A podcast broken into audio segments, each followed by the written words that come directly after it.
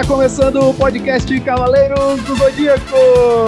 Mais uma entrevista hoje, Zé, com Joey Oliver do Senta Podcast.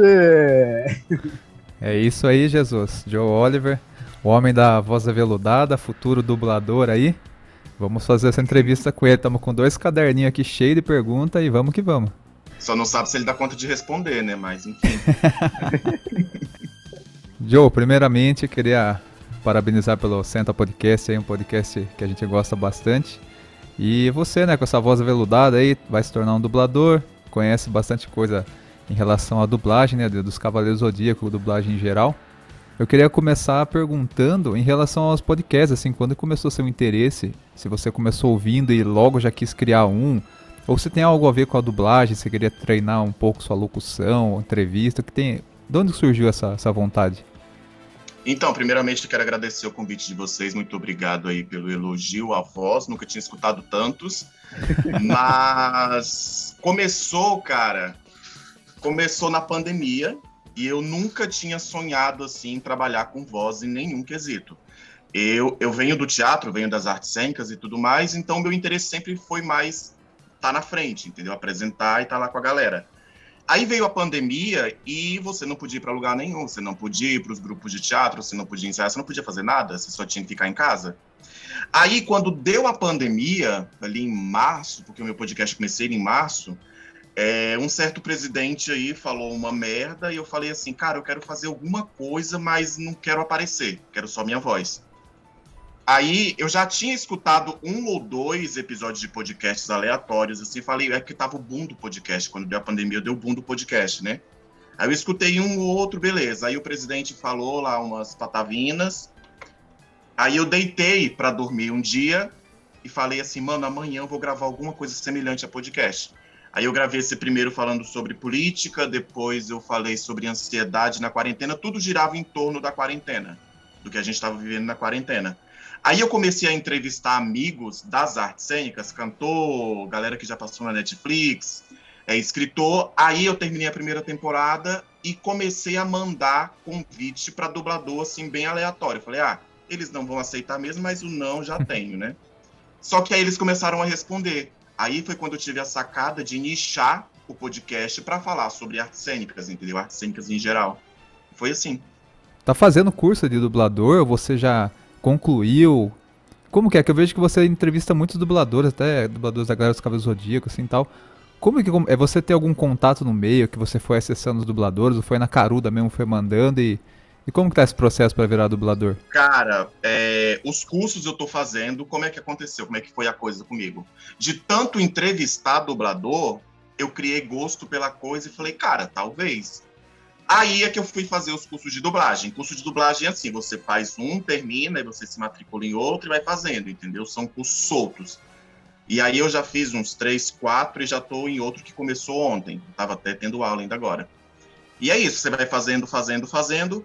Só que os meus contatos com os dubladores foi na pandemia, foi com o podcast, entendeu? Que aí fica aí a dica para vocês que estão aí no podcast aqui, Cavaleiros do Dia, para todo mundo, é saber ver o momento certo e a hora certa para fazer convite, entendeu? Então eu comecei a fazer convite para artista de modo geral quando estava todo mundo, de, todo mundo dentro de casa sem poder sair para fazer nada, entendeu? Então eles começaram a responder um por riba do outro. E a gente foi marcando, marcando, marcando, e quando eu vi que não, o meu WhatsApp estava cheio de número de Deus e, Deus e o mundo, entendeu? Então foi isso que aconteceu. Aí, aí eu já tenho amigos na dublagem, que são dubladores e tudo mais, e tô aí fazendo curso, né? Bora ver o que, que dá. Quanto tempo tá de podcast? Podcast, pandemia, dois anos. Março agora, março agora tá fazendo dois anos. Joe, em questão de Cavaleiro, você falou que você não conhece tanto a obra, mas você sabe bastante coisa do, das dublagens, né? Dubladores, é. assim.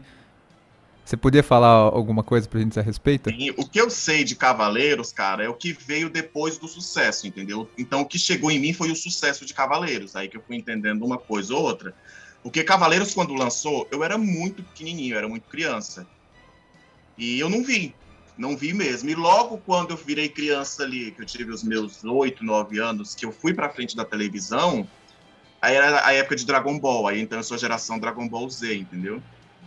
Mas, mas aí, de, de, tanto ver a galera falar e de, de, de começar a andar com essa galera das artes cênicas e ter entrevistado os dubladores e começado a andar com os fãs, aí que eu fui pegando uma coisa ou outra, entendeu? Então eu entendo o que foi o sucesso, mas assim, não, não assisti assim, ai, fã louco, entendeu? Não. Quantos anos você tem? Eu tenho 29. Ah, tá, ô louco, eu tenho 32 e mesmo assim eu peguei a febre do cavaleiro por pouco. Pois é, não pegou. sei onde é que eu tava. Não sei onde que eu tava, juro pra ti. Mas eu não peguei. Tem bastante coisa assim de Cavaleiros que ficou famoso, né? Por causa da. Foi a primeira vez no Brasil que as, as pessoas ficaram sabendo quem eram as pessoas por trás da voz, né? Teve aquela coisa sim, dos eventos sim, sim. também, dubladores indo para eventos e tal.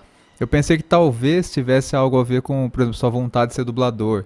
Aí você já tinha, talvez, visto na época, assim, pô, é uma profissão legal. E depois foi entrevistar a galera, mas não, né? Foi outra coisa que aconteceu. Não, foi outro rolê. A, a coisa foi acontecendo assim muito naturalmente.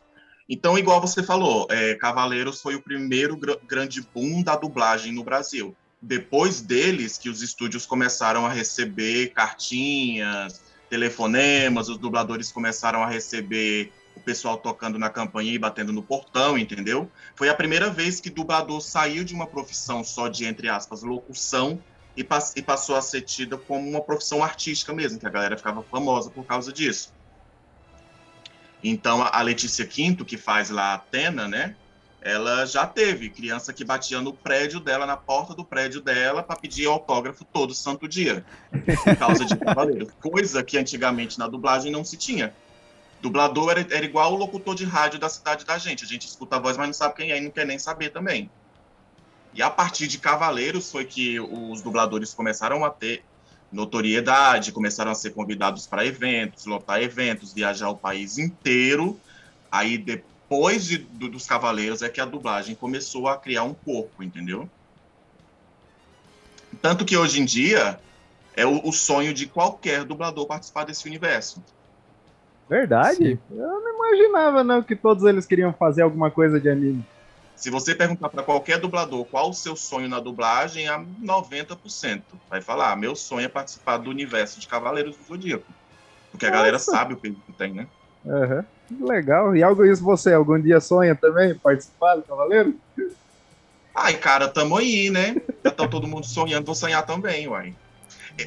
O meu negócio é um pouco ao contrário. Por eu, por eu não ser fã, por eu não entender o universo, eu sou mais fã dos dubladores do que da saga em si. Sim. Porque, nossa senhora, no dia que eu for dirigido pelo Hermes, pelo Hermes Baroli, eu caio durinho pra trás, entendeu? Meu Deus do céu, imagina. Eu adoro aquele cara, adoro ele, adoro, adoro, adoro.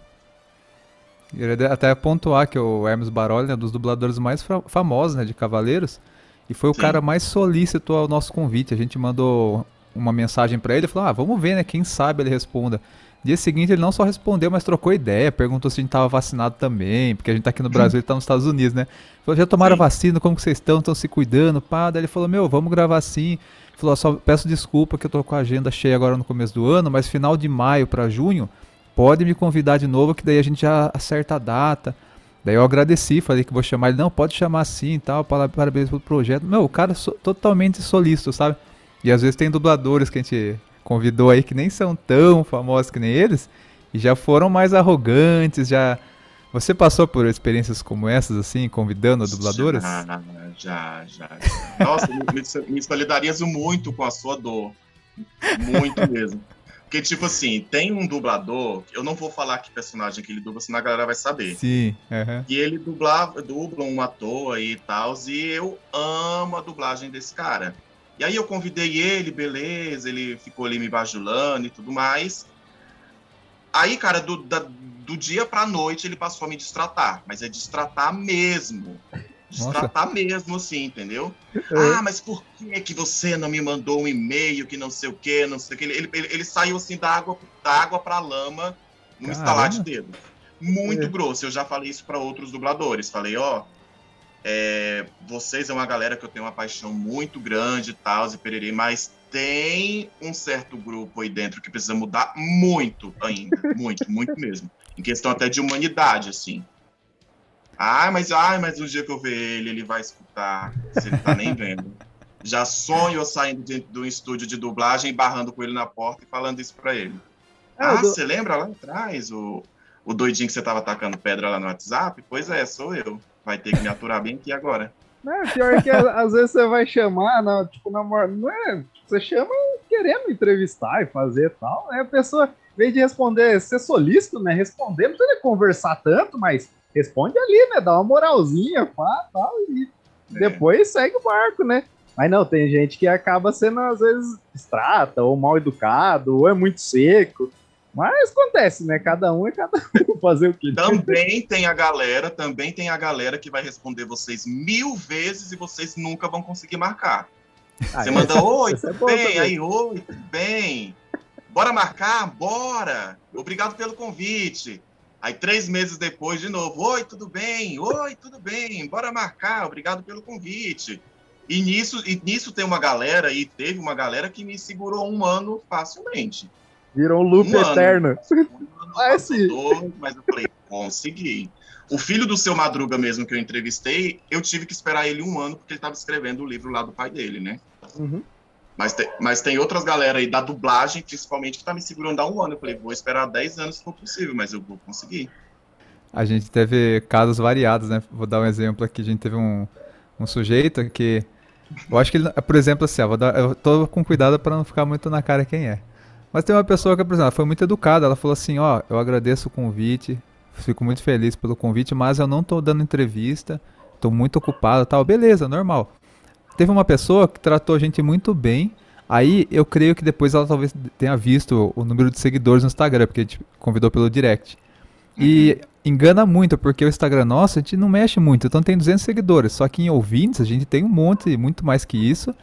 E tem em vários países e tal. Só que eu acho que a pessoa viu assim, ela respondeu, solista. Aí eu creio que depois ela viu o número de seguidores. Por quê? Mudou da água, água pro vinho, sabe? O tratamento. Já deu no meio, tipo, foi meio que arrogante. Só faltou falar assim: ah, meu, cresçam antes de vir convidar eu, porque eu sou fodão, sabe? Hum, e é, aí ah, é, é, que nem, é que nem Jesus falou, ah, meu. A, às vezes, assim, mano, se você. Puta, o cara tem pouco seguidor no Instagram. Mas você não sabe quantos ouvintes ele tem podcast. E mesmo se você for nessa mentalidade, pô, não quero não quero gravar, só falar com educação, né? Pô, obrigado pelo convite, não tô gravando entrevista. Morreu, né, mano? Sim, sim, sim. Ah, não, se acostume, é isso aí. Tem a galera educada e também tem a questão que a galera não entende como é que é a questão da métrica do, do Spotify, entendeu? É, não entende a métrica do podcast, como é que é. Então, ele, muitos deles não conhecem, então vai muito pela lógica do Instagram mesmo, que é o que eles estão vendo. Até uma coisa que eu converso com Jesus, né? Que é, às vezes a pessoa. É que o YouTube ele mostra ali embaixo quanto, quantos views teve né, no vídeo. O podcast você põe no Spotify, não tem ali pra pessoa saber. Então a gente já teve, sei lá, teve um episódio nosso que teve, sei lá, 2 mil, 4 mil downloads. Só que você vai ver no Instagram a postagem do episódio, tem, sei lá, 20 curtidas. Então acho que muita gente não tem essa noção ainda, né? A pessoa vê só, ah, onde que aparece o número deles? É no Instagram, então ele acha que é aquilo. Então mas é um tiro no pé, né? Porque podcast é uma mídia que a pessoa tá ali uma hora ouvindo você. Então, se você dá uma entrevista no podcast e tivesse lá 4 mil ouvintes, são 4 mil pessoas que estão ali por uma hora ouvindo sobre a sua história, sobre a sua carreira, né? Sim, e o cara sim. às vezes não tem essa visão, né, mano? E também, cara, tem que, que levar em consideração a questão da qualidade do, do conteúdo que o cara tá servindo e oferecendo, entendeu? Por que não? Por que, que você vai entrar lá, por exemplo, no, no perfil do Spotify da pessoa, vai ver que ela tem um conteúdo muito legal e, e você não quer se associar àquilo só porque o cara não tem X números ou Y métrica, entendeu? Eu acho isso meio, meio burrão da, da, da parte das pessoas. E, Canquer, aproveitando falando de números, dois anos de podcast, você já perdeu as contas de quantos dubladores você entrevistou ou você sabe a quantidade exata? Ah, eu, eu, sei, eu sei que foram muitos, assim, um número legal, mas a, a, a conta, o número certinho, eu não sei, não. Isso, isso sem falar a galera que eu converso, né, que começou a me seguir lá no meu Instagram pessoal e que tá lá me seguindo, a gente fica conversando lá, mas que eu nunca entrevistei. Uhum. Tem, tem essa galerinha lá. Tanto que se você entrar no meu Instagram pessoal e você segue os dubladores, você vai ver lá que ele me segue lá embaixo, né? Ele segue a conta em comum que você segue. Então, se, se todos esses que me seguem eu tivesse entrevistado, o número era, era do, dobrado. Nossa senhora, gente ah, mas, caramba. Mas por uma questão de agendas dele que eu fui meio que desistindo no meio pro fim, aí eu não, não fiquei mandando tanto convite mais. Uhum. Mas da, daqui a alguns meses eu vou perder a vergonha de novo, vou mandar mais um oi, bom dia, boa tarde para eles. tem, tem, uma, tem uma, tem uma dubladora do Naruto, que eu quero fazer um episódio sobre o Naruto, e ela tá ali me, me levando no banho-maria já tem mais de ano, entendeu? Eu falei, ai, mais um, né? Mais um pra minha lista. Um dia, ela, um dia ela se cansa e me aceita.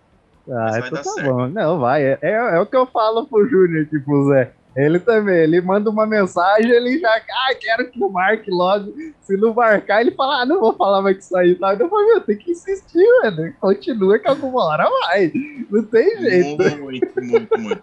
mas aí, mas aí fica a dica para vocês também, que, que, por exemplo, pelo menos com os dubladores foi assim. Os, outro, os outros artistas, eles têm o tempo deles, mas o dos dubladores eu já saquei. Eles recebem muitos convites, muitos. Então, na mente deles, eles já têm ali a, a, a agenda certinha de quem que eles vai priorizar para dar entrevista, entendeu? Então, você está ali naquela fila andando. Se vocês desistirem, vocês não conseguem. Então, tem que estar tá ali, ó, seguindo junto com ele. Tanto que eu percebi que alguns dubladores eram um ano certinho para eles me darem bola. Porque ah, era um ano eles dando entrevista, entendeu? E eu tava andando ali com a galera. Um, um dia chegou minha vez. É, Vocês boa... têm que ficar no ranço. Boa dica, boa dica, gostei. e dentre esses vários dubladores, algum foi de CDZ? Foi de Cavaleiros do Zodíaco? Foi, foi o Francisco Bretas, que é o Cisne. Ai, meu Deus, meu favorito. Queria entrevistar ele. Nossa, ele também é meu favorito por causa disso. Porque eu já. A voz dele é aquela voz que você escuta e fala, porra, é a voz daquele personagem X. A voz dele é muito marcante. Sim. Aí eu falei, cara, eu, eu vou ver se vou atrás dessa galera aí do Cavaleiros do Zodíaco. Aí eu entrevistei ele. Ele, ele me passou o WhatsApp lá, a gente marcou bonitinho. Nossa, ele foi um amor, um amor mesmo.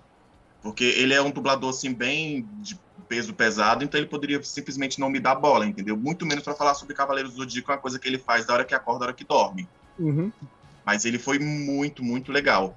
E depois, algo, acho que um ano e pouco depois, eu entrevistei a Luciana Baroli, que é irmã do Hermes Baroli. Só que aí eu entrevistei ela para falar lá do Crepúsculo, porque ela fez a Bela do Crepúsculo, não foi para falar Sim. sobre Cavaleiros do Zodíaco. Uhum. Mas estou pensando em depois conversar com ela para falar sobre Cavaleiros.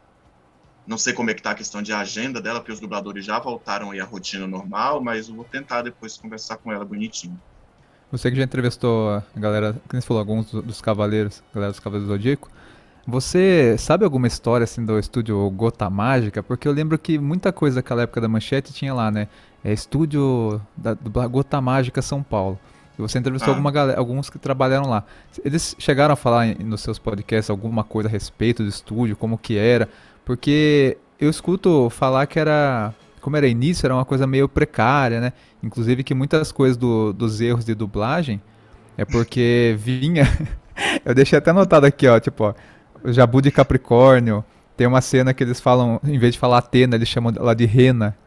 Tem uma parte ah, que, que na casa de peixes eles falam que é décima primeira casa. Aí o, o mestre Ares tem episódios que eles chamam de Ares, no outro ele já é Alice. É, então teve muito erro de dublagem. Isso daí reflete o que? Uma coisa da época, sim? Você acha que é questão de estrutura, ou até hoje em dia tem o perigo de acontecer isso, porque é uma obra traduzida do japonês, sei lá, pro francês, daí vem pro Brasil. Você sabe se mudou? O que que acontece? Olha, o que eu sei sobre Cavaleiros do Zodíaco, é, eu não tenho certeza, mas eu acho que é. É que Cavaleiros do Zodíaco, quando veio pro Brasil, ele veio em espanhol, ele não veio em português. Ele não veio em japonês lá. Aí teve essa questão do espanhol, que eles não, não, não pegaram a tradução ali do, do, original certinho. E tem também a questão dos estúdios serem pequenos, da tecnologia não ser tão boa, talvez alguns dubladores estavam começando. Uma coisa que tem hoje, que talvez não tinha na época por você falar tantos erros aí de português, é a questão do controle de qualidade que tem depois que a dublagem é feita. Por exemplo, o produto vem, o dublador, o, o, o, o cara traduz, passa para o diretor, o diretor confere, passa para o dublador, dubla, faz toda a questão da mixagem e manda para o controle de qualidade. Aí o controle de qualidade que vai ver isso, ó, o nome do fulano é Hades no primeiro episódio, no segundo você falou outra coisa, volta para regravar. Isso tem hoje, tá? É, o nome do personagem é, é Aleph num e no outro o cara falou Aleph. Então volta para regravar de novo. Então tem esse controle de qualidade até de consistência de diálogo. Por exemplo, você faz uma pergunta: ah, bom dia, como você tá? Aí você responde: eu estou bem. Mas aí tem dublador que lá na hora troca o texto e fala assim: Bom dia, como que você tá? Aí o outro responde: Eu vou bem, entendeu? Aí tem essa, essa discordância de resposta, volta para regravar de novo. Então pode ser que naquela época não tinha esse controle de qualidade depois na, pós, na pós-produção. Digimon, quando foi em 2020, eu reassisti Digimon inteiro. E Digimon tem muito disso, entendeu? Digimon Acredito tem. que não tinha. Tem bastante. Digimon tem falha. Muito, mas é muito É, é mesmo. muito, é muito mesmo. Ainda mais por causa do, tipo, os nomes dos Digimon, nomes dos personagens, uns nomes bem. Aí cada um falava de um jeito, tinha hora que era um, era outro. Ah, o Eric Garurumon, o outro falava outro nome. Sim, sim, sim. E, e o que pode, e, o que acontece também é que, por exemplo, es- a- as pessoas têm níveis e níveis de inglês, né? E como a maioria vem produto de fora, aí eu, enquanto dublador, eu começo, né, dublando lá com o meu nível de inglês. Aí pode ser que troque o dublador por algum motivo. O outro dublador tem um nível de inglês inferior ao meu, então fica aquelas coisas meio esquisitona. Troca-se o tradutor também, o cara que traduz o texto. Aí um tradutor coloca Eric Garurumon, o outro coloca Eric Garurumon, e aí vai embora. Aí, como não tem o controle de qualidade, né, para ver a questão lá do plano sequência, o erro vai-se embora e fica para sempre. É, igual eu vi também o. Acho que o Guilherme Briggs, eu vi ele dando umas entrevistas que ele ajudou, não lembro se foi na direção do, do Star Wars, que tinha uns nomes diferentes lá também, que era comandante Jacu, não sei se era Jacu, alguma coisa assim, o nome do, daí ele falou pra mudar o nome, porque no Brasil não ia dar certo e tal, que ia ser uma zoeira, aí acabaram mudando o nome e tal, então, tipo, vai às vezes também da, de quem tá dirigindo, ou da noção da pessoa, pô, não vou colocar esse nome aqui no Brasil, foi só Sim, zoeira da, sim, da sim. pega. Isso, isso que você falou, isso que você falou é interessante, porque antigamente eu não sei se hoje é assim no Brasil. Antigamente, por essa questão da censura do que pode ou não passar na televisão, tinha um desenho que eu não sei se era o Yu Yu Hakusho, que tinha um personagem careca que tinha um- um- uma estrela na testa, um desenho lá, e era muito parecido com o desenho lá do- Hitler do nazismo. Ah, E- sim, e a suástica. Sim, aí quando foi para passar na televisão, parece que passou o primeiro episódio, uma coisa assim. Aí as mães começaram a ligar na manchete para falar bem assim: olha, eu não vou deixar meu filho assistir esse desenho que tem esse cara com esse, com esse desenho na testa. Aí a galera da dublagem ali, do- do- dos estúdios da manchete, apagaram a bolinha do- da testa dele. Tanto que nos outros países passa com a bolinha e no Brasil ele não tem. Isso daí eu vi, acho que foi o Eduardo Miranda, eu vi uma vez ele falando sobre isso, que diz que os donos da, da Record também, se não me engano, a família Bloch, eles são judeus. Então quando chegou neles também, eles ficaram, meu, como assim? Não... Aí disse que ele ficou lá na. O pessoal da dublagem pegou o cara da, da manchete que coloca aqueles, aqueles caracteres no, embaixo da tela e ele ficou com uma caneta apagando a testa do, do rapaz, né? Pintando com a cor. Nossa, imagina o trabalho que deu, né, mano? Nossa, muito. Mas é isso, é, é interessante quando, quando o diretor de dublagem tem essa, essa, essa preocupação com a qualidade, entendeu? De saber o que, que funciona ou não na sua cultura. Porque muito do sucesso de Cavaleiros no Brasil foi a dublagem. Sim. E, por exemplo, assim, tem, tem países que hoje a galera não lembra de, de, de Cavaleiros igual o Brasil lembra, igual Chaves, a mesma coisa. Chaves é um sucesso maior no Brasil do que no próprio México pela questão da dublagem, de familiarizar o público com aquele conteúdo através do que está sendo dito na tela. Então é interessante ter, ter essa visão sobre como dublar o, o produto, como trazer o produto para a versão brasileira, né? É, eu, já que falou do Chaves, eu, lembro, eu imagino se eu for pro México um dia, ia ter um monte de coisa de Chaves. Mas eu já vi gente falando que não tem nada. Tipo, é raro Nada. você achar alguma coisa lá de Chaves. Você vai achar em sebo. Em sebo, talvez você ache uma coisinha ou outra. Não é aqui igual no Brasil, que você vai na Paulista ali e tem centenas de, de camisetas do Chapolin Colorado e do Chaves, que tem bonequinho do Chaves em tudo enquanto que é camelô. Não, você não vai achar.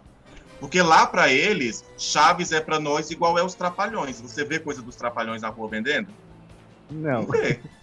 Você chega nos camelôs, você fala, ah, me, dê, me vê um boné do Didi, da turma do Didi dos Trapalhões. Você vai passar vergonha. Não Verdade. tem. Essa parte que você falou me chamou a atenção uma coisa.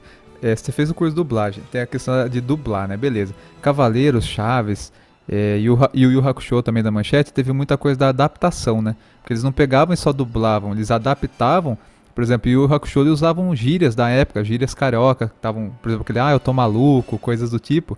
E nos Cavaleiros também, o, o Seiya, no original, ele não fala me dê sua força Pegasus. E o dublador lá, o Hermes Baroli, falou essa frase e virou uma coisa clássica do anime e tal. Como que funciona essa questão? Você vai trabalhar como dublador. É, você fala assim, pô, eu quero adaptar tal trecho, é, posso fazer gíria aqui, ou vem uma coisa do diretor seu que vai falar. Você, como dublador, só pode dublar, você não pode dar palpite nessa questão da adaptação. Como que funciona?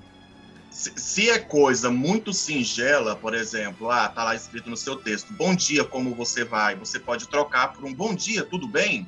Coisas singelas, o próprio dublador troca aqui com a caneta, ele rabisca e troca. Mas aí tem a questão do, do bater boca. Bater boca é quando a boquinha do personagem tá batendo lá e você, enquanto dublador, tem que acompanhar. No japonês é diferente. O japonês ele fala bom dia é raco, teque, teque, teque, teque, teque. Isso tudo com um bom dia, entendeu? Nossa então o dublador, o dublador, aqui no Brasil ele tem que encher essa, entre muitas aspas, essa linguiça. Então o que pode ser que tenha acontecido com o Seiya, Cavaleiros do Zodíaco, qualquer outro anime é isso o, o, o, personagem fala uma coisinha muito pequena na tradução, mas a boca dele não para de bater nunca. Então o dublador tem que pegar lá o ah e colocar o me dê sua força Pegasus. Ah, entendeu? sim. Uhum. Você tem que encher a boca. No, no, pelo que eu vejo os dubladores falando, a questão do anime japonês é isso. Que eles falam dois A, A, A, A, e é um texto enorme. Aí você tem que colocar na boca, entendeu? Às vezes tem que cortar, às vezes tem que esticar, mas é isso. E também tem a questão da e também tem a questão da adaptação. Pode ser que o que ele fale no original não é uma coisa que vai pegar aqui no Brasil igual me dê sua força pegas e pegou, entendeu? Tem que ter essa consciência também do que que pega aqui no Brasil, o que que não pega. Eu tenho, eu tenho uma dúvida que eu sempre ouço que a, a, a dublagem brasileira é uma das melhores do mundo. E para mim, querendo ou não, para mim é uma das melhores, junto com a japonesa, que eu acho que a, a dos japoneses passa muita emoção. Eles conseguem, mesmo gritando e fazendo tudo aquilo lá que eles fazem, passa muita hum. emoção em relação do anime, assim. Então, eu assisto bastante anime. Eu sou fã de Cavaleiros, mas eu assisto, até hoje eu acompanho vários animes. assisti Dragon Ball, assisto Naruto, assisti Naruto. É, e aí, por fim, vai um monte aí assistindo. Aí é realmente isso mesmo. Do Brasil, muitos lugares vão. É, acreditam que é a melhor mesmo do mundo, assim. Sim, é. Isso, eu acho que o que você está falando é voz original. Se você consome o produto direto lá do país, é voz original, não é dublagem. E, o que, e como é que funciona a questão da, dubla, da, da, da, voz original e da dublagem? A voz original, ela vem primeiro. Quando o produto já está pronto, a dublagem vem por último. Então, o que, que acontece? Tem lá ah, o roteiro de Cavaleiros do Zodíaco, o roteiro de Dragon Ball Z vai para os artistas de voz, eles gravam tudo no estúdio e só depois é que eles desenham o desenho por cima das bocas, entendeu? Hum, interessante, não sabia. É, então o que você consome dos animes é voz original, por isso que você acha tão legal. Porque na maioria dos casos, a boca lá tá certinha porque a voz original foi desenhada em cima da voz. Aí, quando vem para o Brasil, aí é dublagem, é o um processo completamente diferente. A dublagem vem por último. Então, o, o, a questão do Brasil, a dublagem ser tão boa, é porque, de fato, os brasileiros se preocupam muito com qualidade, assim, de, de voz, de som, de dubladores, não é qualquer pessoa que dubla. E quando começa a dublar, dubla coisinha pequena, não vai dublar um Goku da vida, entendeu? Não vai dublar um Seiya. E o que acontece da, da, da, dublagem brasileira ser considerada tão boa é porque ela se preocupa com a questão da qualidade. Aqui no Brasil, se chegar um produto e a boca do personagem continua falando e a voz já acabou, a galera considera a dublagem ruim porque a gente não, não foi acostumado a consumir isso. Mas tem muitos países que é assim. A boca bate várias vezes e só depois a voz sai. Se vier isso para cá pra gente, a gente apedreja até a morte, entendeu? Então o Brasil tem essa preocupação da labial. Opa, você abriu a boca, você fala, fechou, você cala. Outros países não, é tipo aquela dublagem simultânea de, de documentário. Tem a vozinha de fundo e a dublagem por cima. Que o brasileiro também não gosta muito, ele gosta mais é da dublagem bem feitinha mesmo. Então, Aquela, o... Aquelas de documentário é horrível de ouvir, é, incomoda demais. Incomoda, mas, mas, tem um motivo. Não, não é porque assim, ah, fizeram de qualquer jeito. Tanto que você vai ver muito, por eu não sei se o Hermes du, dubla até hoje. Que o Hermes já foi embora, já tem dinheiro suficiente. Mas, por exemplo, o Endel Bezerra, que eu fiz curso com ele, ele dubla até hoje, tem estúdio de dublagem e tudo mais, e ele faz muito esses documentários. Você fala, porra, um dublador tão grande fazendo documentário. Não, pô, ele tem que ganhar dinheiro também. A questão da, da dublagem do documentário é porque tem a ME. ME é músicas e efeitos, que é o som de explosão, é o carro batendo, batendo na porta, esse, esses sons que não é voz de pessoa falada.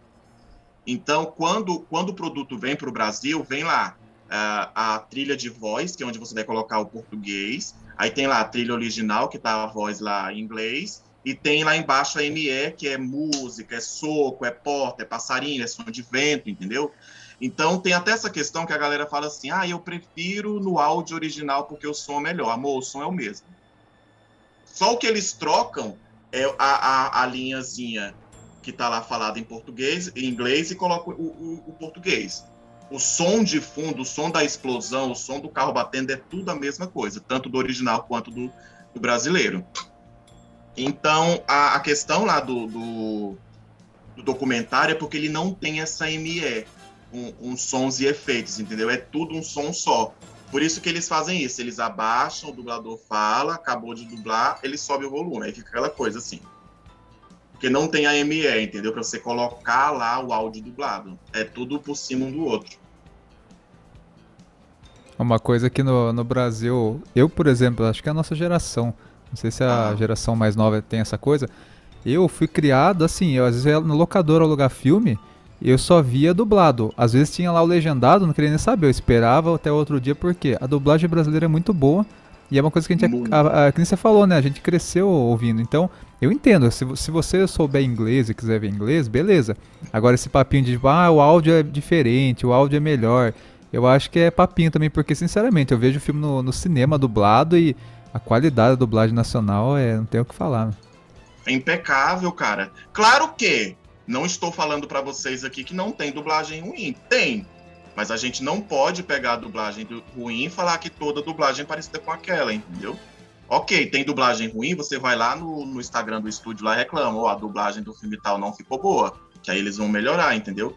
Porque hum. hoje em dia a tecnologia de estúdio ela é muito boa, cara. Então você pagar por um produto para ter uma dublagem que não é legal, então se você enquanto consumidor você tem que reclamar, entendeu? Mas, enfim. É porque também tem a questão de muitos estúdios que estão começando, entendeu? Então pega qualquer projeto, pega qualquer dublador. Para você entrar no mercado da dublagem, é, é um, merc um mercado muito, vamos dizer assim, profissional. Quando você termina o curso de medicina, você não começa a, a, a fazer cirurgia no outro dia, entendeu? Você vai construindo uma carreira, então você vai começando de baixo, de baixo, de baixo, fazendo contato, estudando, estudando, até que um dia vai aparecer para você assistir a sua primeira cirurgia.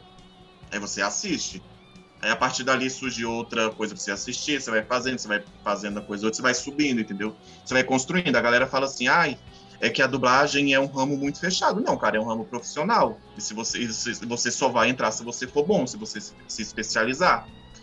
É, tem, a que, tem a questão que a maioria do, dos dubladores é da mesma família? Tem, mas enfim, né? Paciência.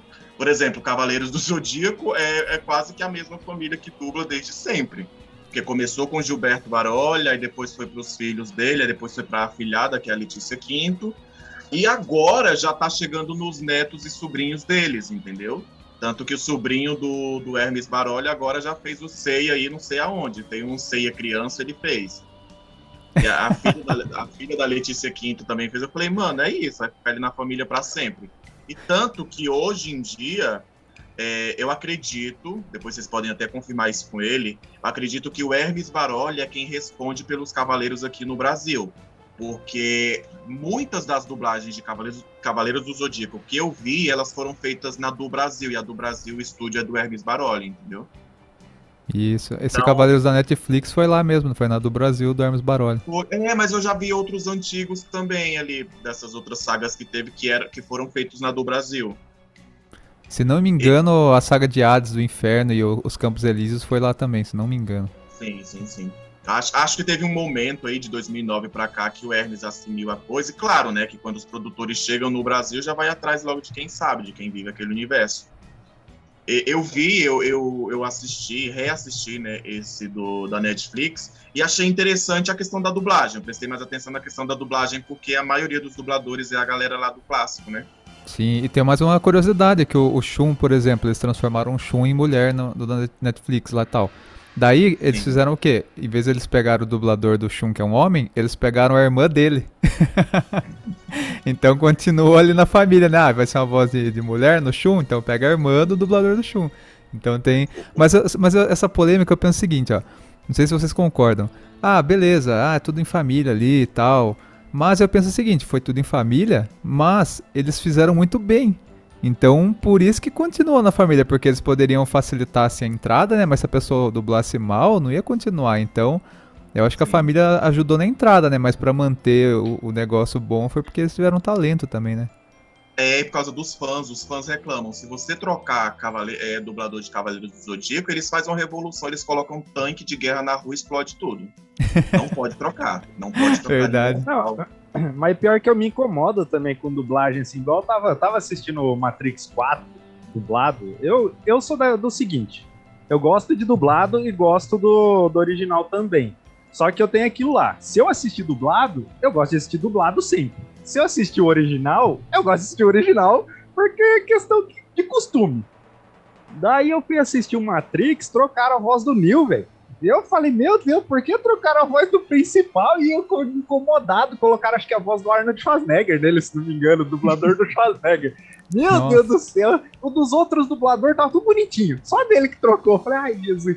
Daí me dá uma agonia também, eu também não gosto, não sendo só de Cavaleiros, mas de Cavaleiros, como eu sou fã, se trocasse realmente eu ia ficar louco da vida. É, eu acredito que Cavaleiro só troca quando os dubladores morrem, porque querendo ou não, eles já têm uma idadezinha, entendeu? A galera ali mais, mais antiga já tinha uma idade, então foi morrendo. Aí, trocar nesse caso, ok. Mas a questão da, da troca de dublagem também é essa: o dublador morre, o dublador vai embora, o estúdio não quer mais. Toda temporada que vem nova do produto, o, o cliente, né, que por exemplo a Fox que está distribuindo o produto, eles falam assim: ó, não queremos aquela dublagem antiga, a gente quer dublagem nova. Aí tem que fazer teste, tem que fazer tudo de novo. Então, varia muito, né? E, a, ah, e, e o que pode acontecer também é a questão da, da troca ali do eixo. A, a, as primeiras temporadas foram dubladas no Rio, aí de temporadas em diante foi dublado em São Paulo, entendeu? Então tem muitos motivos pela questão da troca. Mas Cavaleiros do Zodíaco é essa. Como eles sabem que tem o Hermes Baroli, a, família Baroli no Brasil, os fãs sabem, se trocar, amigo, é tiro, porrada e bomba. A galera não quer nem saber. Foi trocado o sexo do Shun, já deu todo aquele alarde, né? Ficou em trend topics no Twitter. Imagina se trocasse o dublador do Seiya ou do Yoga, fala, meu Deus do céu. Netflix, né? Você fala Netflix. Isso. É. E se eu, não, se eu, não, me engano, você tá falando o nome do personagem, eu não tô ligando uma coisa na outra. Eu acho que foi a irmã do Wendel Bezerra que dublou, né? A Úrsula Bezerra, que faz lá o Naruto. Aquela ah, verdinha da do... corrente. A verdinha da corrente.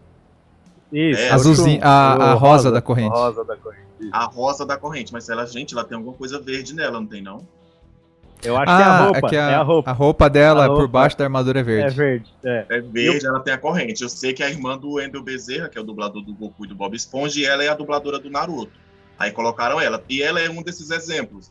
Eu vi uma entrevista dela e esses dias ela falou que o sonho dela, ela participou de muita coisa grande, o sonho dela era participar de, de, de Cavaleiros. E, e veio aí, né? É, Cavaleiros tem, tem... é muito hypado em anime no Brasil, né? É. Eu não sei se em outros países, vocês, deixo até a dica que depois vocês procurem conversar com outras galeras de fora para ver se o sucesso lá fora é tão grande quanto aqui.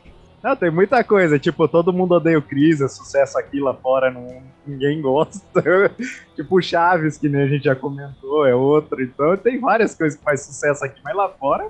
O Cavaleiros, pelo que eu pesquisei, ó, no, no Japão ele fez sucesso na época, mas um sucesso comum, assim, tanto que veio outra obra ele já foi meio que deixado para trás.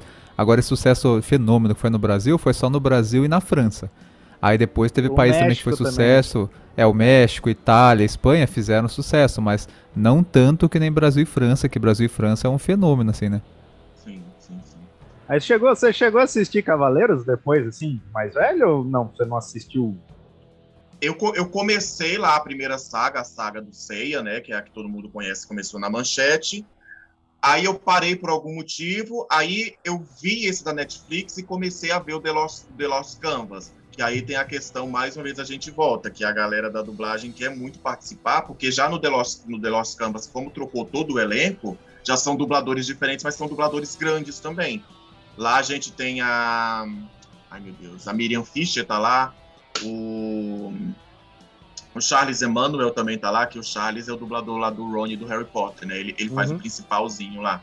Então, assim, trocou-se todo o elenco, então essa galera tá felizarda da vida. Eu falei, porra, eu faço parte do universo de Cavaleiros, entendeu? Tem o dublador do Adam Sandler, que ele é o Cavaleiro de Câncer lá. Então é até meio bizarro, porque eu lembro da, da voz do Adam Sandler, só que é um Cavaleiro do Zodíaco ali com aquela voz. É, a, a, a, dublagem pra gente é uma coisa muito forte, cara, muito forte mesmo. E, e por ela ter essa qualidade. Eu acho esquisito a galera falar assim, ah, dublagem é muito ruim, eu não consumo dublagem. Um país que não sabe ler nem português direito, não sabe o inglês, não sabe japonês, não sabe nada, e dizer que consome produto em outra língua. É mais aquela coisa do, do vira-lata mesmo, sabe? De você aplaudir uma coisa que você não está entendendo bulhufas, mas não aplaude o seu que você entende.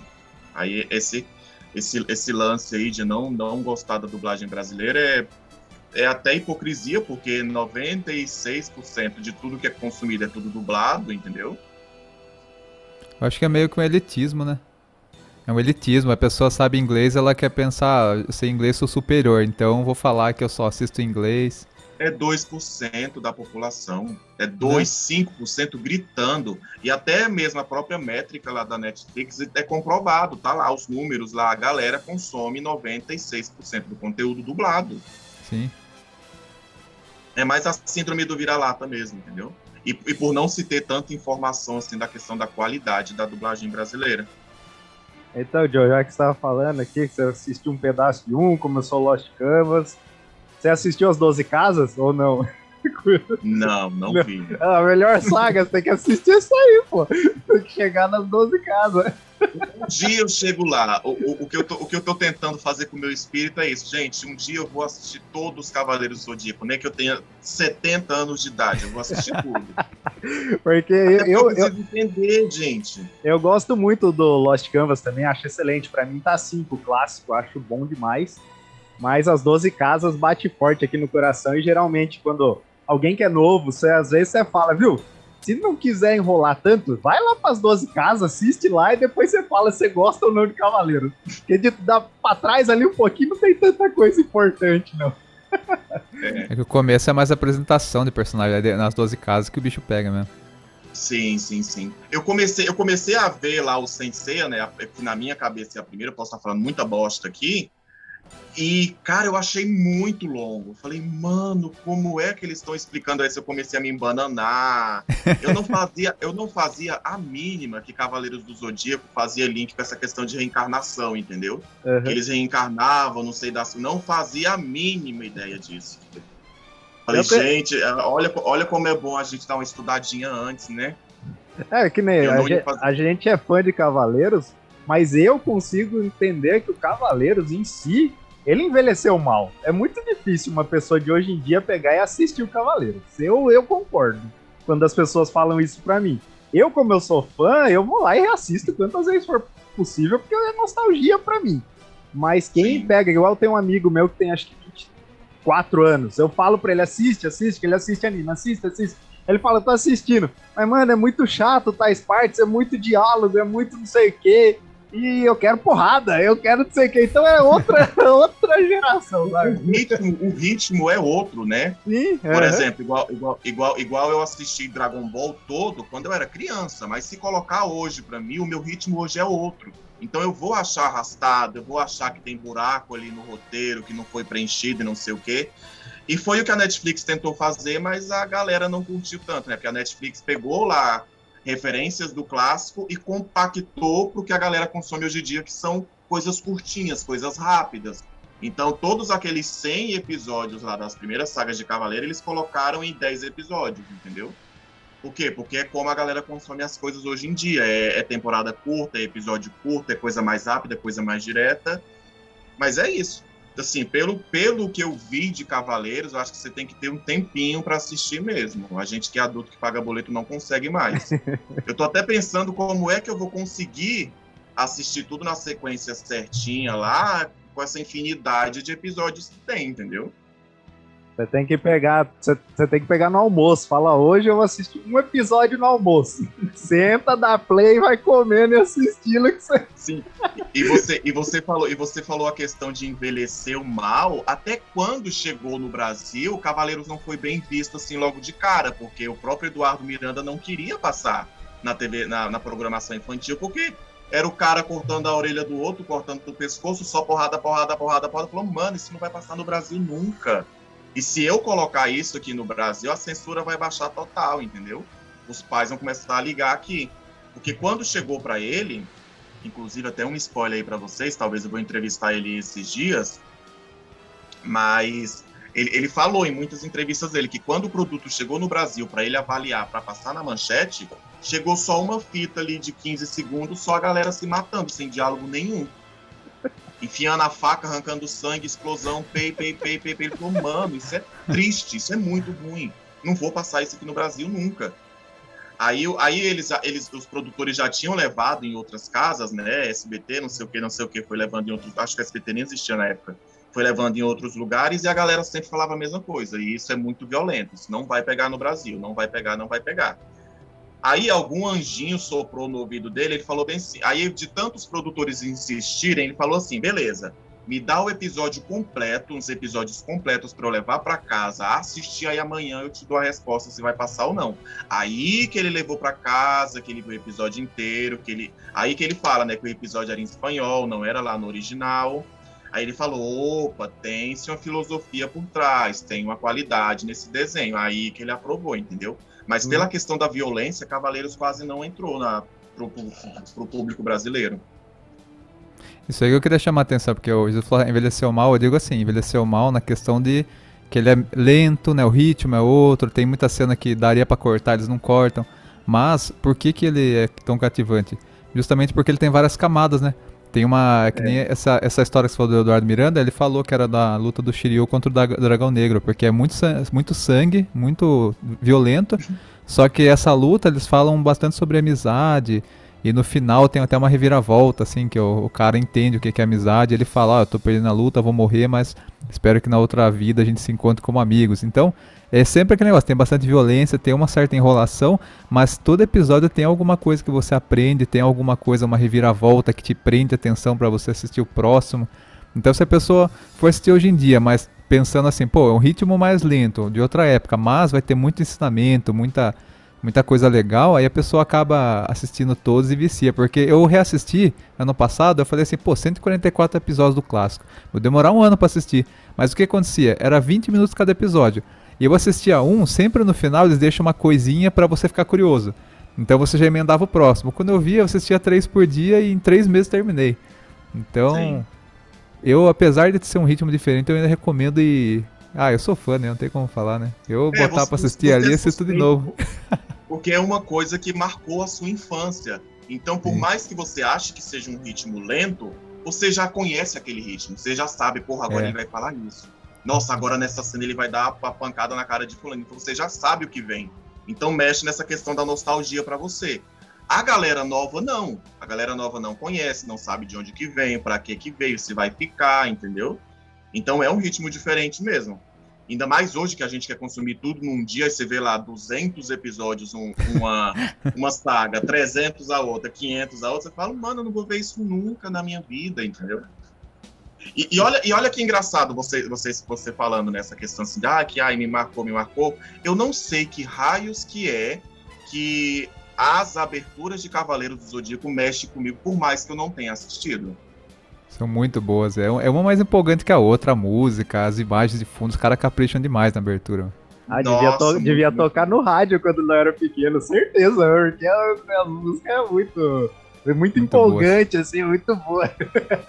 Mano, a galera pede, a galera pediu pra, trocar, pra tocar no Rock in Rio. O, Sim, no show do Angra, né? O Edu tava lá cantando lá e ele queria dar uma explicação e a galera começou lá, sem, sem, ah, sem, sem, ah, vocês vão se lascar, caralho. Aí ele fez uma palhinha lá. E o engraçado é ele comentando como que ele foi gravar, né, a, a, a trilha de Cavaleiro ele foi convidado e tal, aí ele foi no estúdio de dublagem, que é um estúdio completamente de, de estúdio de gravar música, música em estúdio mesmo. Aí a galera falou: não, é só pra você fazer um teste aqui, tá? A gente paga, você faz o teste aqui, canta uma coisinha ou outra. Aí ele cantou, gravou lá o negócio e falou: não, mas quando é que a gente vai gravar mesmo lá profissional? Tudo? Não, relaxa, fica com Deus. Aí ele foi pra casa.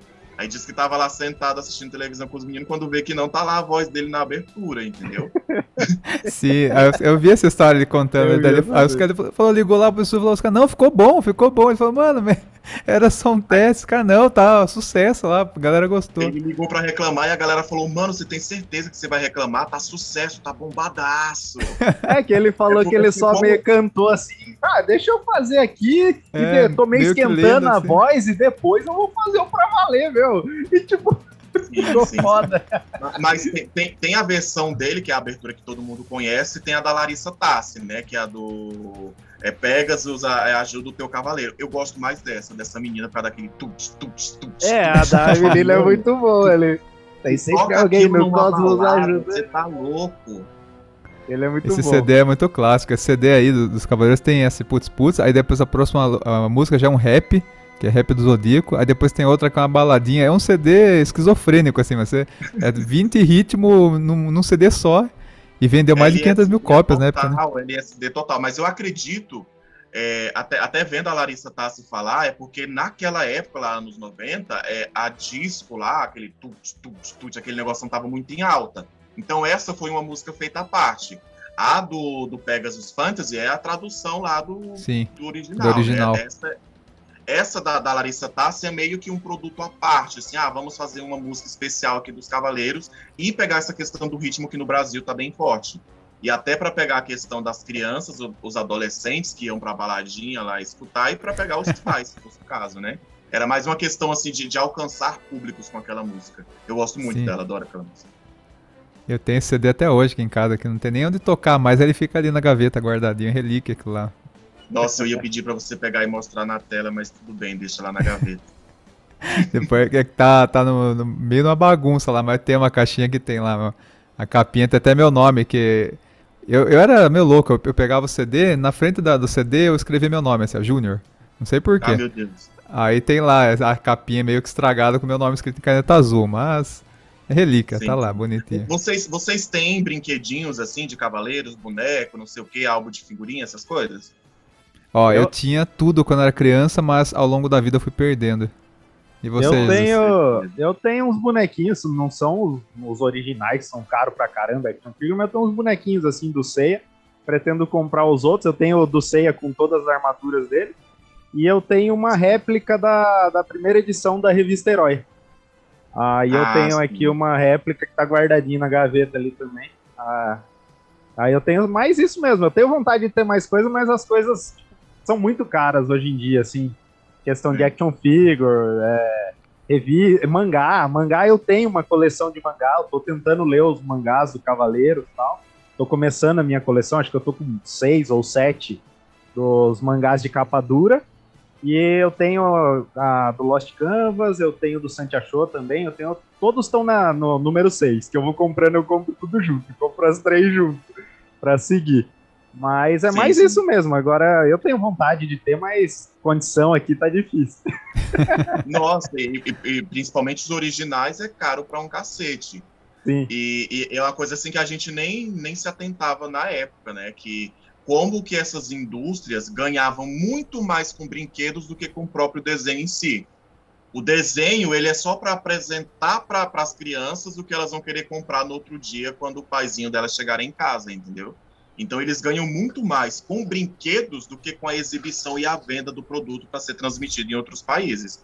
Então assim essas empresas aí, essas coisas japonesas, eles ficaram trilionários, zilhardários com a venda de brinquedos.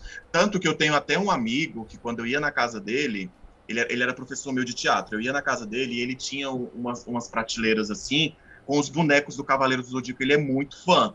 E outro colega dele também coleciona, então eles vão assim para os lugares atrás desses bonecos. Eu até comentei de vocês para eles, para depois vocês conversarem lá e marcarem um bate-papo, porque ele é muito fã de Cavaleiro, muito fã mesmo. Legal. Ele disse que ele disse que vai começar a cobrar para dar palestra sobre Cavaleiros do Zodíaco, de tanto que a galera pergunta para ele. Nossa, eu vou querer o contato dele, a pessoa, nossa, vai dar um cast da hora com ele também. Nossa, assim, Eu ia na casa dele, ele tava, ele tava lá pulando de alegria porque tinha comprado a armadura do cavaleiro, não sei das quantas, a armadura assim, de ouro lá para colocar no boneco. E o boneco ele colocava dentro de um negocinho de vidro, assim, na parede. Entendeu? Nossa, é legal. Louco. É, igual, ele, ele faz igual a gente, a gente viu na Comic Con. Na Comic Con a gente vai, tem aqueles bonecos dentro do acrílico, assim, mó bonitão, dentro de uma caixa, com cenário, tudo bonito, tudo brilhoso. Você vai ver um boneco aquele lá, é 10 mil reais. Sim, sim. Esse meu professor, o Breno, ele ia dar aula todo santo dia com uma camiseta diferente dos Cavaleiros do Zodíaco. Falei, gente, ele é louco. ele é tem, um YouTube, tem um youtuber que tá vendo esses tempos, é de futebol, o Eduardo do Futirinhas. Ele tem um outro canal que é ele com a esposa dele, ele mostra a casa dele. Aí ele tem um monte de boneco do Zodíaco que ele não tira da caixa, porque dentro da caixa lacrada tem mais valor. E tem boneco lá que ele comprou, por exemplo, você comprou há 10 anos atrás e ele pagou na época 700 reais, que já era caro. Aí ele mostrou lá que hoje em dia esse boneco na, na internet é vendido por 3 mil reais. Ele falou, então, eu tenho um monte de boneco aqui que eu paguei 700, 500, era caro, mas hoje em dia eu posso vender por 3 mil, 2 mil e é um, tem um mercado disso, né? O negócio é, dá muito dinheiro. É. Nossa, é uma loucura. E, e, e eu tava até pensando esses dias, assim, agora indo para outro lugar, onde é que estão disponíveis todas as temporadas e todas as sagas de Cavaleiros do Zodíaco? Onde é que tá aqui Stream que é responsável? Isso caiu no limbo? Como é que é? Vocês sabem me dizer isso? Na Crunchyroll tem todos lá. Crunchyroll, a Crunchyroll, é né? De, é, tipo o Netflix de é, animes. É, o Netflix de animes. Ah. Daí ela é de graça, só que durante os episódios tem propaganda. Aí se não quiser ah, propaganda, entendi, entendi. você paga, você paga o mensal daí lá, que é um valor. Mas é de graça, tem... você pode ir lá e dar play nos episódios lá e assistir. Tem o dublado e tem o original também.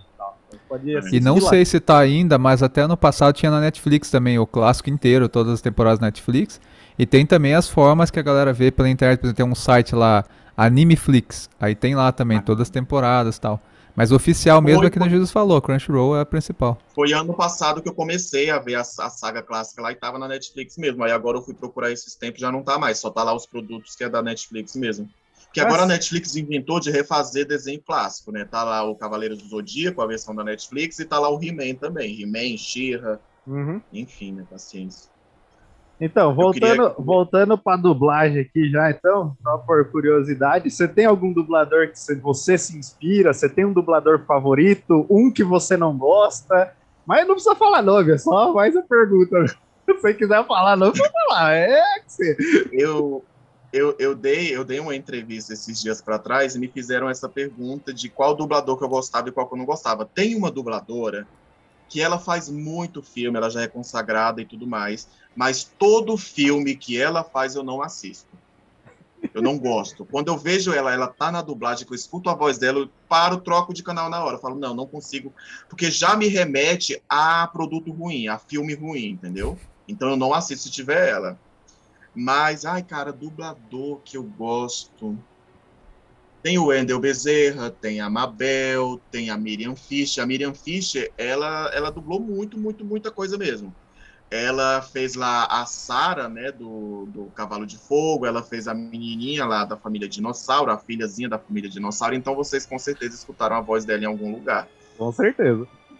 E tem, ah, tem a Cecília Lemes, que é a dubladora da Chiquinha, eu gosto muito dela também. Tem o Hermes Baroli, que só de falar o nome dele eu me arrepio dos pés à cabeça. Tem esses daí. Mas, mas tem muito dublador assim novo que eu gosto também. É, eu, eu também. Tem dublador que às vezes tem uns filmes assim, que nem tem um amigo meu que ele não gosta da voz do Adam Sandler, do dublador do Adam Sandler. Então todo filme que ele vê, ele fala, ah, mas já não quero assistir que é o dublador do Adam Sandler, ou é o próprio Adam Sandler, que eu já não gosto. Aí ele é, não. Eu, eu acho que é o próprio Adam Sandler, porque eu também não vejo o filme dele nem amarrado. É, então a, a, dublagem não salva, não. Nem sempre a dublagem salva o ator, não, mas e não gosto do Adam Sandler. Aproveitando, assim, que você já fez entrevista com vários dubladores, tem um, assim, que você fala, puta, essa entrevista foi a minha favorita, adorei gravar o podcast, o Senta Podcast com, essa, com esse dublador. Assim. Dublador, dublador, foi com os dubladores do Chaves. Os dubladores do Chaves. Porque quando, quando eu tive essa ideia assim, ah, cara, será que se eu mandar mensagem para os dubladores, será que eles vão aceitar? O primeiro start que eu tive foi vendo uma entrevista da Cecília Lemes no canal do YouTube. Aí aquilo me tocou de certa forma. Depois eu até falei isso para ela, entendeu? Eu falei, eu falei lá no episódio. Ah, quero te agradecer porque eu tive essa ideia de querer entrevistar dubladores por sua causa. Eu agradeci ela, foi bem legal. Então, ter entrevistado os dubladores do Chaves foi muito bom. Deixa eu ver outro dublador que eu gostei, gente. Teve o dublador do, do Cavaleiros do Zodíaco, que é o Francisco Bretas. Então, assim, dublador eu acho que foram esses, assim, que eu falei, caramba, eu entrevistei essas duas pessoas. E você conseguiu falar no podcast? Porque se eu entrevistar uma pessoa assim, não sei se sai voz aqui, não.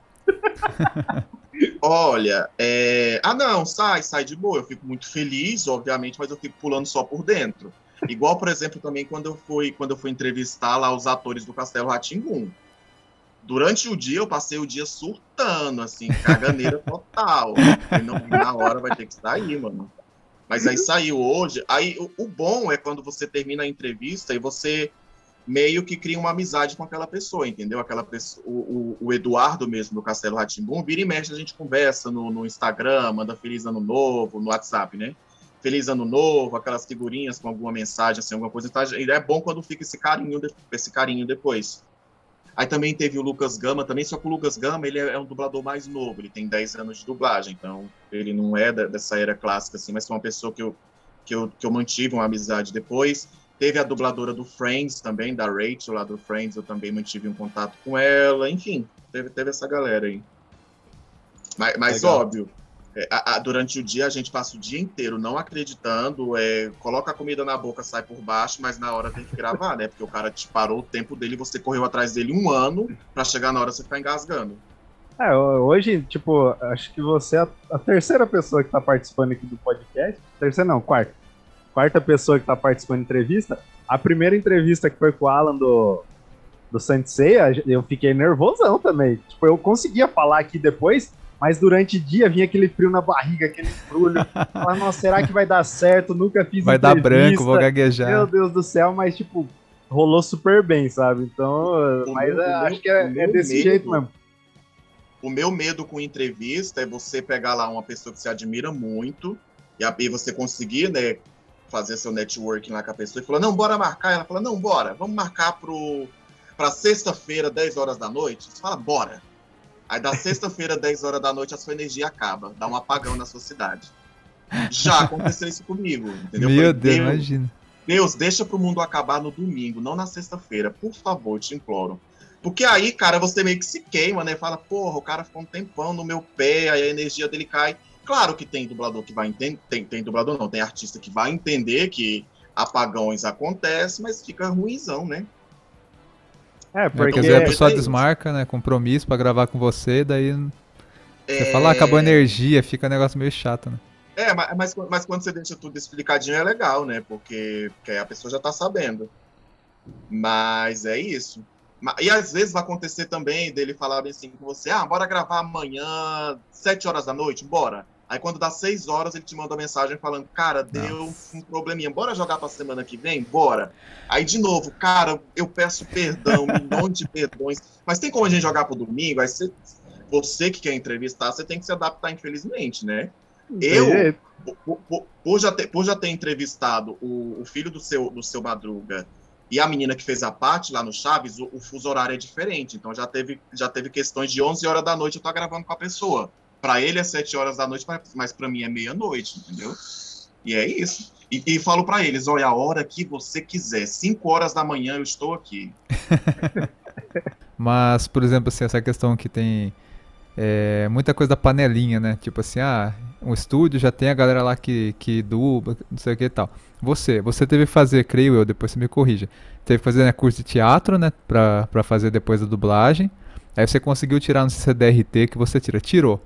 Aí como que é o processo? Você tem que ficar mandando e-mail em todos os lugares de dublagem do Brasil. E aí apareceu uma chance lá em São Paulo. Você vai lá e, e faz um teste, ou você faz o teste, por exemplo, você manda a sua voz pro cara e o cara só manda você ir se já for para gravar. Como que funciona a inserção você no mercado? É, tem, tem a questão que você tem que ser ator, você tem que ter o DRT, e o DRT você só tira ele se você já tiver tantos anos de teatro, tantos cursos de teatro. Então é uma questão de carga horária. Nossa. Geralmente, hoje em dia, é um ano e meio. Um ano e meio lá de teatro, você consegue tirar o seu DRT, beleza, eu sou ator profissional. Aí você tem que começar a parte da especialização, porque a dublagem ela é uma vertente do trabalho do ator. Você pode trabalhar na televisão, você pode trabalhar no teatro, você pode trabalhar no circo, você pode trabalhar artista de voz, no caso, na rádio, fazendo locução, locução comercial e dublagem. Então é uma das vertentes. Então você tem, até para receber o, o, seu cachê, você tem que ter lá o seu registro, registro profissional. E o que que acontece? Você faz curso, faz curso, faz curso, vai conhecendo a galera, conhecendo a galera, fazendo curso, curso, curso, e aí você pode deixar o seu sample de voz nos estúdios. Você fala, você vai lá no estúdio, bate na porta fala: Oi, eu sou ator fulano de tal, já fiz curso com fulano, fulano, fulano. Eu queria fazer um teste com vocês. Tem como? Não, não tem. Pá, ele bate a porta na sua cara. Nossa. Você vai com a mesma coisa em outro estúdio, você vai conversando, conversando. A questão também, assim, sendo bem sincero com vocês, é você estudar bastante, mas você ter contatos no meio também. Porque, porque por exemplo, é, eu acho que todo ser humano é assim, você não vai dar uma oportunidade para uma pessoa que você não conhece. Entendeu? É, é até uma questão assim da gente trazer para nossa realidade. Você tem uma empresa, quando um amigo chega para você e fala, cara, eu tenho um amigo que é assim, assim, assado, que estudou assim, assim, assado, você quer conhecer ele amanhã? Ele fala, opa, manda ele vir. É diferente do que você só chegar, entendeu? É. Acontece de dar certo? Acontece, mas é bem mais difícil. Tem estúdios que são bem mais abertos para artistas que estão começando, tem outros que já não são tanto, aí já é indicação mesmo. Pode ser que você faça um curso com um dublador e esse curso vai indo, vai indo, vai indo do meio para o fim. Ele já fala assim, cara, você está muito bom vem amanhã aqui, que amanhã, amanhã eu quero fazer um teste contigo e talvez eu já te coloco no filme tal, tá bom? Só que assim, você nunca vai começar dublando o personagem principal. Você vai, você vai fazer aquelas vozes de fundo, né? Que é ah, a voz do restaurante, o, o entregador de pizza 13, o soldado 41, que aqui ele só chega e fala: Oi, bom dia! Oi, senhora, vamos lá? Oi, muito obrigado. Então você só entra e só faz essa pontinha. Ou então aquelas várias vozezinhas de fundo, que é o vozerio quando você tá lá, por exemplo, no campo de futebol, aí tem aquelas vozes de fundo da galera gritando, você dubla aquilo, entendeu? Porque, entre aspas, é mais fácil, não exige tanto de você, tanta técnica assim. Aí você vai fazendo pontinha, pontinha, pontinha, pontinha, até que você pega um personagem que é um pouquinho maior, que já em todo episódio ele já aparece, já fala um pouquinho mais, e você vai crescendo. É, é, é até legal para você se exercitar, né? Para quando você pegar, por exemplo, um protagonista da vida, você já entende toda a questão Sim. técnica, como é que funciona. Mas é isso. E você tá em que ponto, assim, da dublagem? Você tá lá no vozerio? Você tá já no personagem recorrente? Ou você tá cursando? Ah, meu sonho, meu sonho. Eu sou, eu sou, eu sou apenas um espermatozoide ainda, graças a Deus. mas, uma, mas uma hora vai chegar lá. Uma hora acontece. É, é, porque, é porque eu não moro em São Paulo ainda, entendeu? Então eu estou fazendo os cursos à distância, porque com a pandemia, é até interessante essa informação, com a pandemia surgiram muitos cursos online porque os dubladores, por eles passarem o dia inteiro no estúdio, eles não tinham tempo para gravar a aula, para fazer esse formatozinho de curso online, entendeu? Aí com a pandemia veio. Tanto que alguns estúdios abriram vários estúdios grandes, assim, eu não estou falando de cursinho de Facebook, não. É estúdio grande, dublador grande, que montou lá o seu curso, colocou para vender e tal. O do Wendel Bezerra, por exemplo, eu fiz o curso dele, no final do curso você manda o seu sample de voz para ele. Ele analisa sample por sample. Aí depois que ele analisou todos, aí ele faz uma chamada de vídeo com a turma inteira e ele vai dando os pontos. Ó, oh, fulano, aqui você acertou, aqui você errou, melhor assim, melhor assado. O, a, questão da, a questão da dublagem, assim, por ela ter ficado muito popular por causa da, das redes sociais, é que a galera não vê a questão do profissionalismo, entendeu? Pensa que é um trabalho de fã. Aí tem muita gente que fala, ah, eu queria ser só dublador, não quero ser ator eu preciso mesmo tirar o DRT? Ah, mas não tem como você me chamar só para dublar o Cavaleiros do Zodíaco? Meu sonho é dublar o Ceia. Como aí se fosse galera, assim, né? A galera não entende como uma profissão assim muito séria e tem, tem essa banalização das redes sociais. Aí a galera, aí por isso que a galera fala que é bem dificilzão assim de entrar, mas não é. Você só vai fazer se você for bom. Você está estudando para fazer? Você está se especializando? Você já fez algum curso de dublagem? Não. Eu achei que nem precisava fazer curso de dublagem. Eu faço, eu faço tanta dublagem no TikTok, fica tão bonita. Aí, tem isso, entendeu? Mas aí, logo mais, eu já estou pensando em ir para São Paulo, para aí eu começar a parte prática de bater nos estúdios, de conversar com um amigo do fulano de tal que vai me apresentar para o diretor X. Aí, a partir daí, a gente começa o vozerio. Então, Joe, vamos lá. Essa aqui eu vi você falando no outro podcast. Você não gosta de pizza doce. Você não gosta de pizza doce. De sangue de Jesus. Você não gosta de pizza doce. Oh, ou você não gosta de doce em si. Fiquei curioso, porque eu gosto muito de pizza doce. Então, não gosto. Não vou mentir pra ti, não gosto de pizza doce, não. Gosto de doce, assim, uma vez ou outra me dá aquele desejo de comer alguma coisa doce. Mas se eu chegar no lugar e tudo que tem na mesa for doce, eu fico com muita raiva.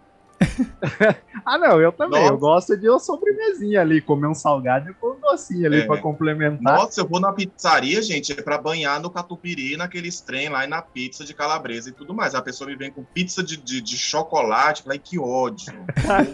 Ó, eu, se algum dia, quando, quando você vir para São Paulo, algum dia, se algum dia você passar aqui por Sorocaba, eu vou levar você comer uma pizza doce, que a pizza é massa folhada tem é, mousse de maracujá, umas coisas assim, ó, que é diferenciado.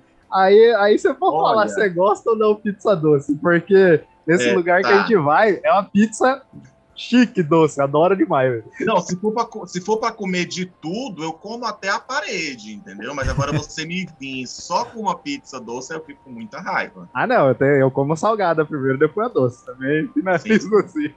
Olha, mês que vem, mês que vem, lá pro dia 15, dia 20, eu vou estar em Guarulhos, se eu não me engano. Porque eu, porque eu tenho, eu tenho escala presencial no, no, no estúdio lá de dublagem que eu tô fazendo o curso, então eu tenho que estar em São Paulo. Então, se você quiser a gente se encontrar ali no meio do caminho, é só falar. É, vamos ver, vamos ver. Já vai se falando aí, vamos ver como que vai estar as agendas aqui, que a mulher trabalha e tem que ficar com o carro, essas coisas, meio complicado. Mas a gente vai, vamos ver, vamos ver. Bora. e outra coisa que eu queria saber, aí eu já uma pergunta pra vocês dois. Por quê? O... Quem toma conta das redes sociais aí é o, é o Júnior. Eu quase não vejo o Instagram, essas coisas assim. E ele vive conversando com você e tal. Como que vocês se conheceram? Tipo, quem que conversou com quem? Isso aí eu não lembro de Zé ter contado pra mim. eu acho que eu lembro, eu acho que eu lembro. É porque eu postei, eu postei lá a questão do meu episódio de Cavaleiros do Zodíaco. Eu falei, gente, ninguém vai escutar isso aqui. Não tem fã de Cavaleiros do Zodíaco no Instagram. Aí eu fui procurar. Aí eu acho que eu encontrei o Instagram de vocês. Aí eu comecei a seguir, curtir as coisas lá. Eu acho, eu acho que foi assim. Foi é. assim mesmo, que daí começou a aparecer, a gente postava story e tudo mais, aí eu, aparecia lá, Senta Podcast. Aí eu fui ouvir, eu acho que eu ouvi um episódio que era sobre feminismo, que você entrevistou uma mulher, que ela foi casada, Sim. sofreu violência do marido, porque eu tenho uma filha, né? Então eu fico sempre estudando esses assuntos de feminismo para me inteirar desse assunto que eu não conhecia tanto, né? Eu Daí eu fui saber como foi que você encontrou esse episódio. foi assim, eu tenho o Castbox, né, que é o aplicativo. Aí eu coloquei Senta Podcast, aí comecei a ver os temas. Aí eu vi que tinha. Era Senta que lá vem história. Daí eu vi esse tema sobre feminismo. Eu falei, nossa, esse aqui é diferente do, do que parece ser o podcast, né? Aí é um tema que eu tava com curiosidade. Daí eu ouvi e eu gostei pra caramba, assim, porque eu falei, mano, ele tá conversando ali. E o jeito que você levou a conversa, assim, sabe? Eu achei bem legal e bem interessante, porque vocês fizeram bem. É um, é um episódio que não é comprido, só que ele é bem completo, sabe? Tipo, ela, ela, ela, termina, você já faz uma pergunta interessante, ela já dá uma resposta legal também, a história de vida dela também é muito legal. Daí eu comecei a acompanhar tudo que você postava de story, de, eu mandava direct também, curtia. Daí começou a rolar essa recíproca, né? E daí começou a, puta, o cara é dublador, tá fazendo curso de dublador, ele conhece bastante dublador. Daí vi que você já tinha entrevistado o do Yoga, né? Aí eu falei, meu, vou tentar conversar com esse cara, cara é interessante. E, e foi bom aqui, ó, porque ó, já bateu duas vezes 40 minutos e nem pareceu que o, que o tempo passou, né? É, Pois é, igual, igual tinha te falado, lá a primeira temporada do meu podcast, que eu não sabia o que, que eu estava fazendo, era temas recorrentes assim da minha vida. Por exemplo, quando deu a pandemia, que o meu, a primeira temporada do meu podcast girava muito em torno disso, né? Ah, e o presidente falou trem na pandemia, violência doméstica na pandemia, gordofobia na pandemia, Aí teve um episódio também que eu gravei com uma colega minha que é psicóloga, né? Que aí com a pandemia a galera começou a ficar com um monte de transtorno lá, de ansiedade. Eu conversei com ela também. Mas aí eram temas muito recorrentes, assim, do que estava acontecendo, do que estava no momento. Aí só depois que eu comecei a entrevistar os meus amigos do teatro das artes cênicas é que eu falei, porra, é isso, vou nichar a coisa porque é a minha área, entendeu? Vou falar de cinema, televisão, teatro com a galera que é do cinema, televisão e teatro. Aí deu certo. Mas, o, mas feminismo é um tema que me interessa bastante, muito mesmo, até porque eu tenho muitas irmãs, a minha família, a maioria da, da, da galera da minha família são mulheres, eu acredito como a maioria da família de todo mundo, então é um tema que me interessa muito. Inclusive tem até um livrozinho aqui. Tava bem guardadinho. Fica até a dica para vocês aí, ó. Feminismo em Comum, da Márcia Tiburi. Tá aí o nome Olha. dela. Chique. Mas, mas, eu, mas eu tenho bastante. Eu tinha bem mais, eu tinha bem mais livros sobre feminismo, mas eu tenho alguns aqui. E também ela é muito amiga minha, aquela menina lá, a Alana, e é isso.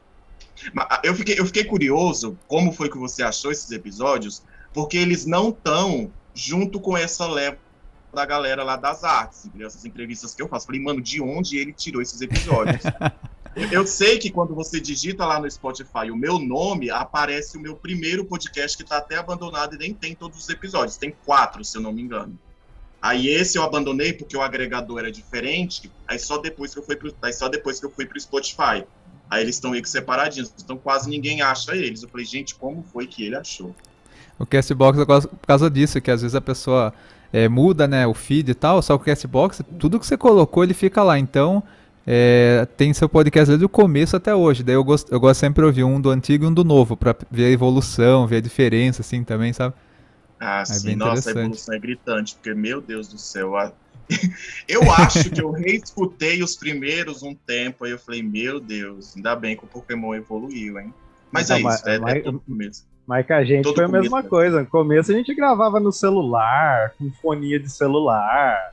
E era para conversar era mais complicado também, a gente ficava muito enroscando. A ideia não fluía tão bem e tal, mas com o tempo você vai evoluindo, você vai fazendo as coisas e vai, vai dando certo. Eu, principalmente, por que, que eu não ajudo muito ele no Instagram? Porque eu faço, tipo, eu tenho, eu e minha esposa tem o nosso próprio Instagram, que é o Jogando Underline em Casa, e a gente fala de jogo de tabuleiro.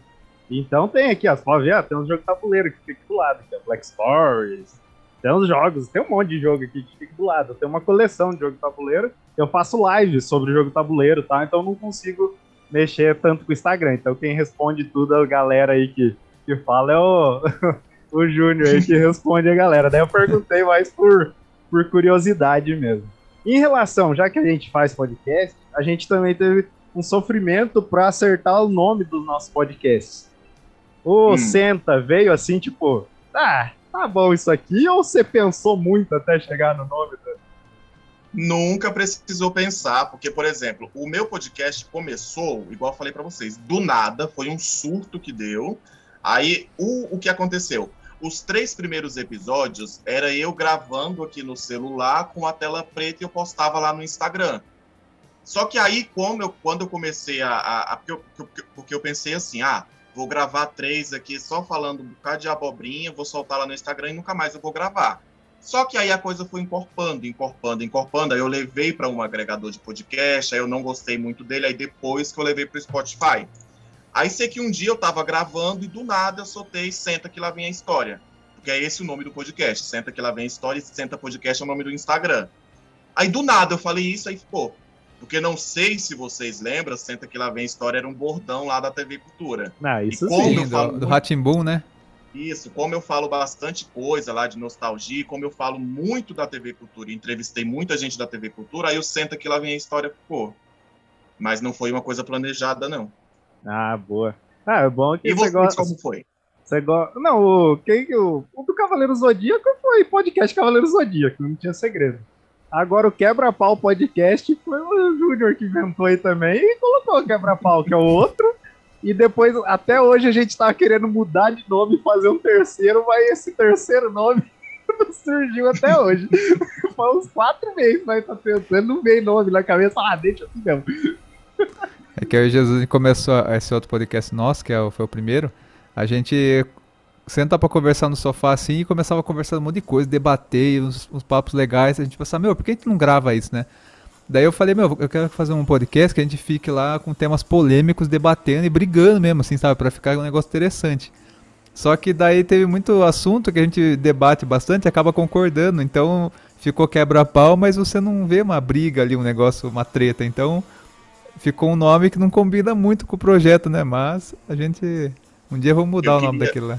Eu queria um casos de família, que a galera senta pra discutir assim e termina na porrada, entendeu? Ia ser massa. Seria- Mas também dá, qualquer dia dá pra chamar você, que eu vi que você gosta bastante de nostalgia e tal. A gente já fez um, pod, um episódio no Quebra-Pau de, dos anos 90 também. A gente falou de um monte de coisa lá, de biotônico, mertiolate, estilingue, essas coisas tudo a gente já falou já. E a gente tem que fazer uma parte 2 e falar de mais coisas. Seria legal ter um convidado nostálgico, assim, que nem você, pra poder participar lá também e fazer a A gente galera lembrar de só mais me coisas. chama pra isso. A galera só me chama pra isso. Tanto que já tem uns três, quatro fins de semana que é só dando entrevista, conversando com o pessoal, entendeu? Pra falar de nostalgia. Domingo passado eu gravei, esse eu tô gravando, retrasado eu gravei de novo, falei, Jesus. Aí, Ó, a tá tá requisitada. cheia. Ah, É, então- Joe, eu até o te seu falei, nome? Eu até te falei, eu até te falei, né? Olha, é, vamos marcar, mas a minha agenda tá uma loucura. Por- Porque tem que trabalhar, aí tem que gravar os meus podcasts, aí tem que agendar com a galera, tem curso de dublagem, tem outra coisa. Aí agora eu comecei a fazer aula de canto também. Aí Nossa. lascou, fudeu tudo. Joe, seu nome é nome artístico? Joe Liver ou não? Isso, isso, isso, isso. Joe. Ah, Ah, é, engra- é- é engra- é engraçado, porque é, a, a galera, a galera fala o meu nome lá, que é um apelido, né? Apelido que acabou virando nome artístico, mas eles nem sabem de onde que vem. O, o meu apelido, ele veio do filme Joe e as Baratas. Vocês que assistiram esse depois, vocês vão lembrar. esse muito é bom, clássico. muito bom. Adoro. Ele passava, ele passava toda semana esse filme. Passava toda terça-feira no SBT, não esqueça. Sim. Aí foi isso. Uma vez eu tava lá na quinta série, eu tava na sala de aula e eu nunca tive medo de barata. Tanto, tanto que a minha mãe já bateu muito na minha mão, porque a barata tava aqui, eu pegava com a mão e jogava na janela. E na escola foi a mesma coisa.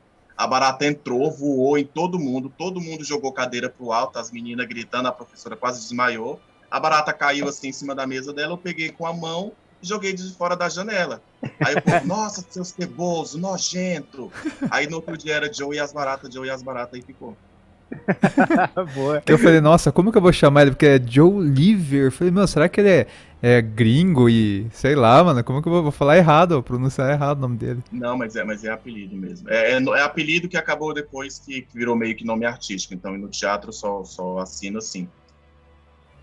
Ah, então, já que o, o Júnior acabou as perguntas dele, as minhas finais eram essas, a gente pode encaminhar pro, pro final aí, já agradecendo, Joe, por ter participado, ter aceitado aí, ter feito essas ligações de 40, 40 minutos. Eu fico muito honrado de você ter participado aqui. Quando der, a gente tentar marcar pra você participar num nostálgico lá no, no Quebra-Pau também. É só Ou a gente participar no Senta Ou- também lá. É, também. Bora, bora, bora. Crossover. Sim. Ah, eu que agradeço, gente. Muito, muito obrigado mesmo. E, e eu até fiquei com um pouco de medo quando vocês me convidaram para falar, porque eu falei, mano, o que que eu vou falar de Cavaleiro do Zodíaco, mano? Mas acabou que a gente repetiu 40 aqui três vezes. Eu falei, porra, falei, foi demais. Ah, Mas eu- muito obrigado mesmo pelo convite, desejar sucesso para vocês e sempre que precisarem, eu tô aí, é só a gente marcar que a gente grava assim. Opa, valeu, você também. Eu só não quero pontuar aqui, né? Eu, eu conversava com você pelo, pelo Instagram, né? Você parece ser um cara bem gente boa, bem solista, assim, legal. E agora a gente só confirmou aqui, né? Conversando pessoalmente. E Ah, se deixasse aqui, a gente ia mais 40 minutos, 40, 40, e ia sair daqui 10 horas da noite, mas. mas valeu, obrigado por ter participado aí. Eu Então, que dê- agradeço, gente. dê- Sucesso para vocês, viu? Aproveita e faz seu merchan aí também, É. nossos ouvintes seguirem você aí também, e a gente finalizar com, com o nosso merchan depois. Posta, posta lá bonitinho, que aí depois eu recompartilho, porque a galera que escuta o meu podcast, igual você, você falando que eu não gosto de pizza doce. Falei, caramba, de que caralho que ele escutou isso. Mas aí eu reposto lá e a galera reposta também depois, a galera fica comentando, vai começar a seguir vocês também. Então é isso, a gente vai trocando, né? É bom Isso quando aí. os públicos se encontram. Verdade. E aí, Jesus, fa- faz um merchan finalizando aí, que minha mulher tá chegando. Ah, tá de boa ainda, tá meia hora. Ah, então, galera, deixando aqui, sigam, sigam a gente lá na, na Aurelo, o link vai ficar na descrição. A Aurelo nos paga uma pequena monetização para cada play, cada download ali, tá? Ou se vocês quiserem ajudar o podcast mensalmente, vocês podem assinar o podcast lá, são 3, 5, 10, 20 reais, aí fica a escolha de vocês, tá? E também tem o Padrim, tem o Pix, tem o Catarse, tem o Patreon, vai ficar tudo no link na descrição. Dá essa moral pra gente, ajuda a gente a fazer o podcast crescer e poder trazer mais e mais convidados aqui para vocês, tá? E agradecer, só até agradecer não, tá todo mundo sendo gente fina e participando aqui, aproveitando, e as redes sociais é com vocês. Né?